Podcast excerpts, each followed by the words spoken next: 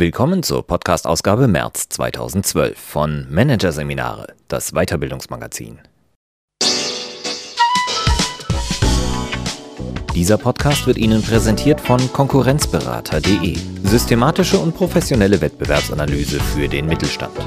Der Konkurrenzberater hilft mit neuen Tools und systematischem Training für effektiveres Marketing und mehr Umsatz.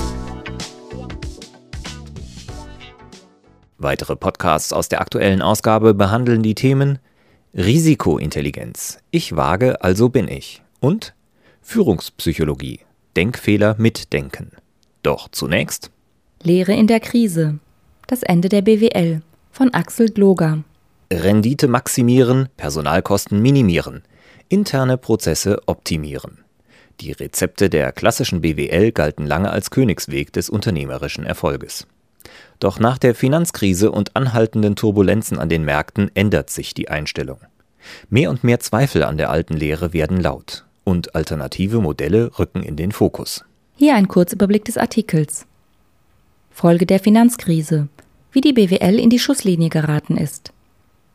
Komplexität und Diversität, aktuelle Herausforderungen für die Lehre. Klassische Kästchendenke, der Kern des Problems.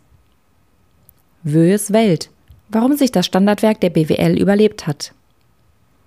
Blind für die wirkliche Welt, die Realität an den Universitäten. Und chaotisch, künstlerisch, kompetent – alternative Ausbildungsmodelle. Um die BWL ist es nicht gut bestellt. In den Business Schools, den Hochburgen des Fachs, gärt es. Deepak Jain hat diese Lagebeschreibung parat. Business Schools sind wie die US Airlines, frotzelt der Marketingprofessor. Beide sind ausgebucht, aber beide verlieren. Fluggesellschaften Geld, Kaderschmieden Reputation. Das ist mehr als nur eine schmissige Metapher. Wenn einer wie Jane die Stimme erhebt, sollte jeder aufhorchen, der sich mit BWL befasst. Der Mann gehört zur weltweiten A-Prominenz der Betriebswirtschaftler. Das INSEAD, dem Jane seit knapp einem Jahr als Dean vorsteht, ist eine der angesehensten Managerausbildungsstätten der Welt. So wie Jane haben viele Repräsentanten der BWL ihren früher oft gezeigten Uns gehört die Welt Habitus abgelegt und gehen nun gebeugteren Hauptes durch die Welt. Manch prominenter Ökonom meldet gar öffentlich Zweifel am eigenen Fach an. Ulrich Döring, Professor an der Universität Lüneburg, ließ sich kürzlich mit dem Vortragstitel BWL in der Krise vor großem Publikum hören. Die neue Demut der Betriebswirtschaftler ist nicht zuletzt eine Folge der Finanzkrise. Die hat das Ansehen des einstigen Musterfachs angekratzt. Den Optimierungsregeln der BWL wird Mitschuld daran gegeben, dass Börsen und Betriebe reihenweise zusammenbrachen. Vor allem die immer neue Jagd nach dem schnellen Vorteil, nach noch mehr Effizienz, wird seit der Krise viel kritischer gesehen. Die Betriebswirtschaftslehre hat sich jahrzehntelang vom amerikanischen Managementmodell dominieren lassen, moniert zum Beispiel Professor Burkhard Schwenker, Chairman der Unternehmensberatung Roland Berger, und Thomas Sattelberger, Telekom-Personalvorstand und Vordenker der deutschen Personalmanager, schimpfte gar vor zwei Jahren auf der Masterkonferenz in Berlin die starke BWLisierung in der Weiterbildung ist ein Irrweg, eine Schande. Kritik aus der Managementpraxis, Selbstzweifel in der Lehre.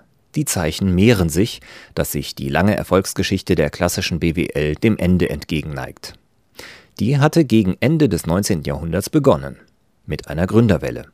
Spezialisierte Lehrinstitute wurden reihenweise auf Kiel gelegt, darunter im Jahr 1898 die Handelshochschule Leipzig. 1900 die Tuck School im US-Bundesstaat New Hampshire, 1908 die Harvard Business School. Mehr als 100 Jahre später ist das Fach im hohen Greisenalter angekommen und hat nun, so scheint es, dringend eine Generalüberholung nötig. Einige Ansatzpunkte, was alles gemacht werden muss, liefert Jordi Canals, Professor für General Management und Dean der IESE Business School bei einer internationalen Konferenz seines Instituts. Sein Befund zur Lage der BWL scheint ihn selbst zu erschrecken. Fast scheu steht er hinter dem Rednerpult, sein Lächeln will nicht recht gelingen. Was in der Vergangenheit gut funktioniert hat, wird nicht unbedingt auch in Zukunft funktionieren, kommt es langsam und ziemlich leise über seine Lippen. Die Herausforderung könnte größer nicht sein, sagt Kanals. Das Klassikerfach der Managerausbildung muss sich jetzt dem universalen mehr, mehr, mehr stellen. Mehr Komplexität, mehr Vernetzung, mehr Interaktion, mehr Diversität, mehr Globalisierung, mehr Integration, zählt der Professor auf. So zurückhaltend und fast verloren, wie er auf dem Podium steht, wirkt er allerdings nicht wie jemand, der schon alle Antworten in der Tasche hat. Nur in einem scheint er sich sicher zu sein. Mit der alten BWL allein wird es nicht gehen. Darin ist er sich so sicher wie sein Kollege Deepak Jain, der feststellt, die Business Schools müssen über die Grenzen des Business hinausgehen. Das klingt gut, verweist aber noch nicht auf das eigentliche Problem der Betriebswirtschaftslehre. Denn das ist viel grundlegenderer Natur. Da draußen in den Unternehmen ist alles in Bewegung, jeden Tag wechseln die Unsicherheiten. Die BWL aber ist immer noch die Wissenschaft, die die Welt in Kästchen einteilt. In seiner gegenwärtig vorherrschenden Form fokussiert die BWL auf Teilkompetenzen, die zwar nicht unwichtig sind, aber bei weitem nicht den Herausforderungen des 21. Jahrhunderts genügen, sagt Professor Roland Deiser, Chairman des Führungskräftenetzwerks European Corporate Learning Forum. Im Klartext heißt das, Disziplinen wie Marketing, Accounting, Human Resources oder Product Management, die im BWL- oder MBA-Studium nebeneinander hervermittelt werden, nützen der Führungskraft von morgen nur begrenzt, weil sie kein Gesamtbild vermitteln. Praktiker Burkhard Schwenker sieht das ganz ähnlich. Beim Umgang mit Komplexität hilft die BWL, wie sie heute meist gelehrt wird, nicht, lässt der Roland Berger Chairman verlauten. Wie es zu diesem Befund kommt, zeigt ein Blick an die Quelle. Einführung in die allgemeine Betriebswirtschaftslehre von Günter Wöhe heißt das Standardlehrbuch des Fachs. Was Microsoft für den PC ist, ist der Wöhe für die BWL-Ausbildung. Sein Lernprogramm hat eine annähernde Monopolstellung. Ohne das Buch geht kaum etwas an deutschen Universitäten und Fachhochschulen. Aber Wöhes Welt besteht aus fein säuberlich vorgenommenen Aufteilungen in Teilgebiete, deren Untergebiete und Unteruntergebiete.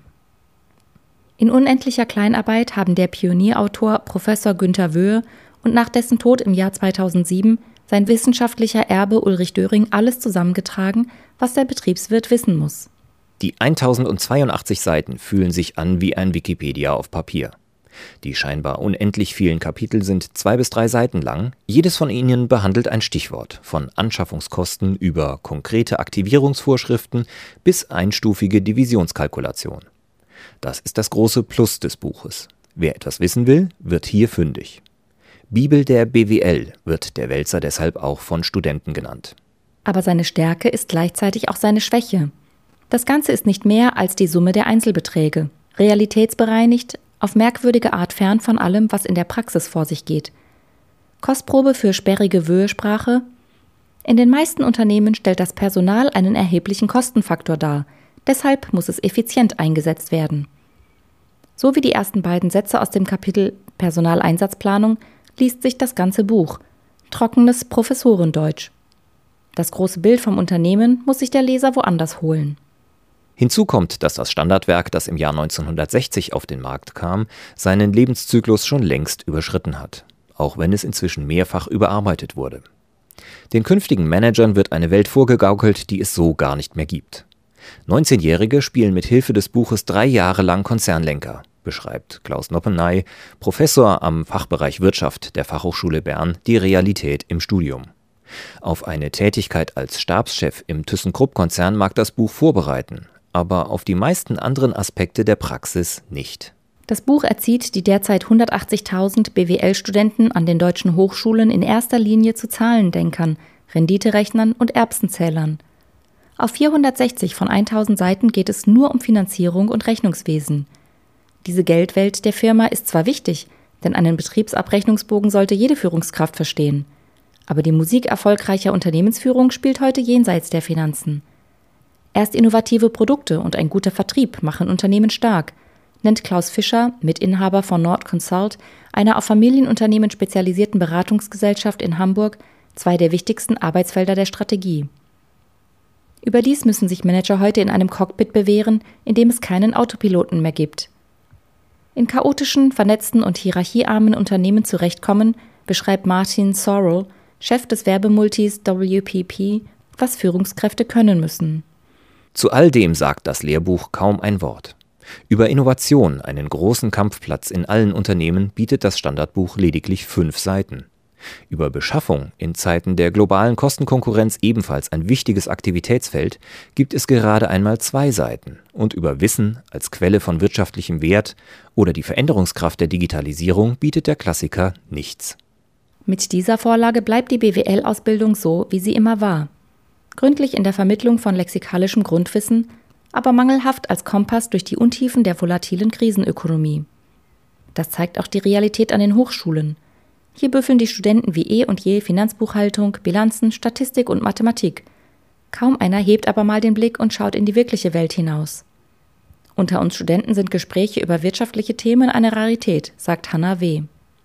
Die junge Frau, die an der Ludwig-Maximilians-Universität in München studiert, hat auch bei ihren Professoren einen gewissen Tunnelblick ausgemacht. Im Wöhewissen sind sie gut, aber auch nicht mehr. Ich kann mich nicht erinnern, dass einer mal auf die aktuellen Geschehnisse Bezug genommen hat, sagt die Drittsemesterin. Da wird sich eigentlich immer ziemlich strikt an das Skript gehalten. Die Umstellungen im Zuge des Bologna-Prozesses haben daran nichts geändert, im Gegenteil. Durch die Trimmung auf Tempo und Dichte zum Beispiel durch die Verkürzung der Studienzeit und die Verschulung des Lehrbetriebs bleibt Professoren und Studenten für den Blick nach rechts und links immer weniger Zeit. Doch es geht auch anders. Eine kleine Hochschule im dänischen Aarhus etwa demonstriert seit fast 20 Jahren, wie eine Alternative zur BWL-Monokultur aussehen kann.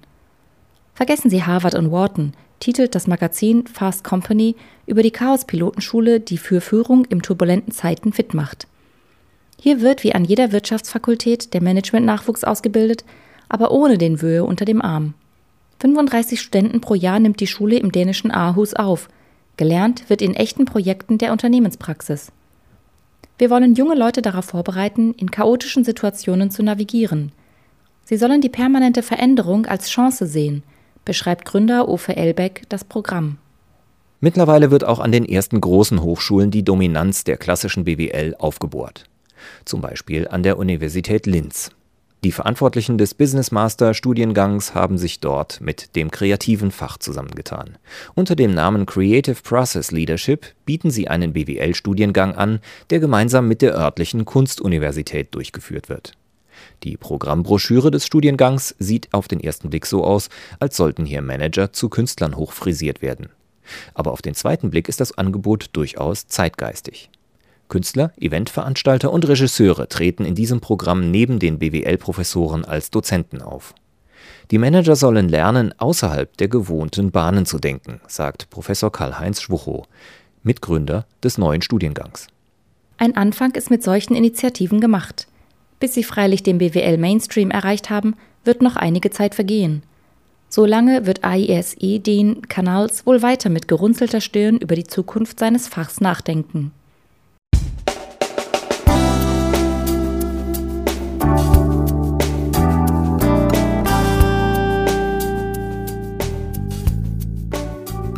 Sie hörten den Artikel Lehre in der Krise.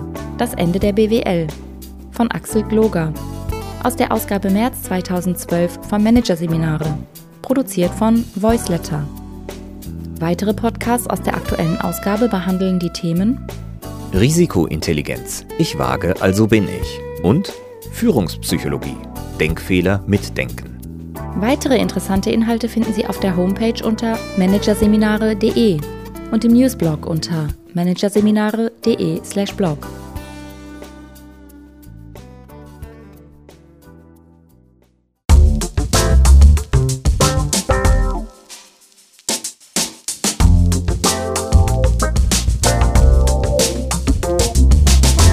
Das war der Podcast von Managerseminare, das Weiterbildungsmagazin. Ausgabe März 2012. Dieser Podcast wird Ihnen präsentiert von www.konkurrenzberater.de. Konkurrenzanalyse als Navigationssystem für den Wettbewerb. Übrigens, immer mehr mittelständische Unternehmen investieren in eine professionelle und systematische Wettbewerbsbeobachtung und sind dadurch schneller am Markt, machen mehr Umsatz, kommunizieren klarer. Mehr Informationen, Beratungs- und Trainingsangebote zum Thema Konkurrenzanalyse finden Sie unter www.konkurrenzberater.de.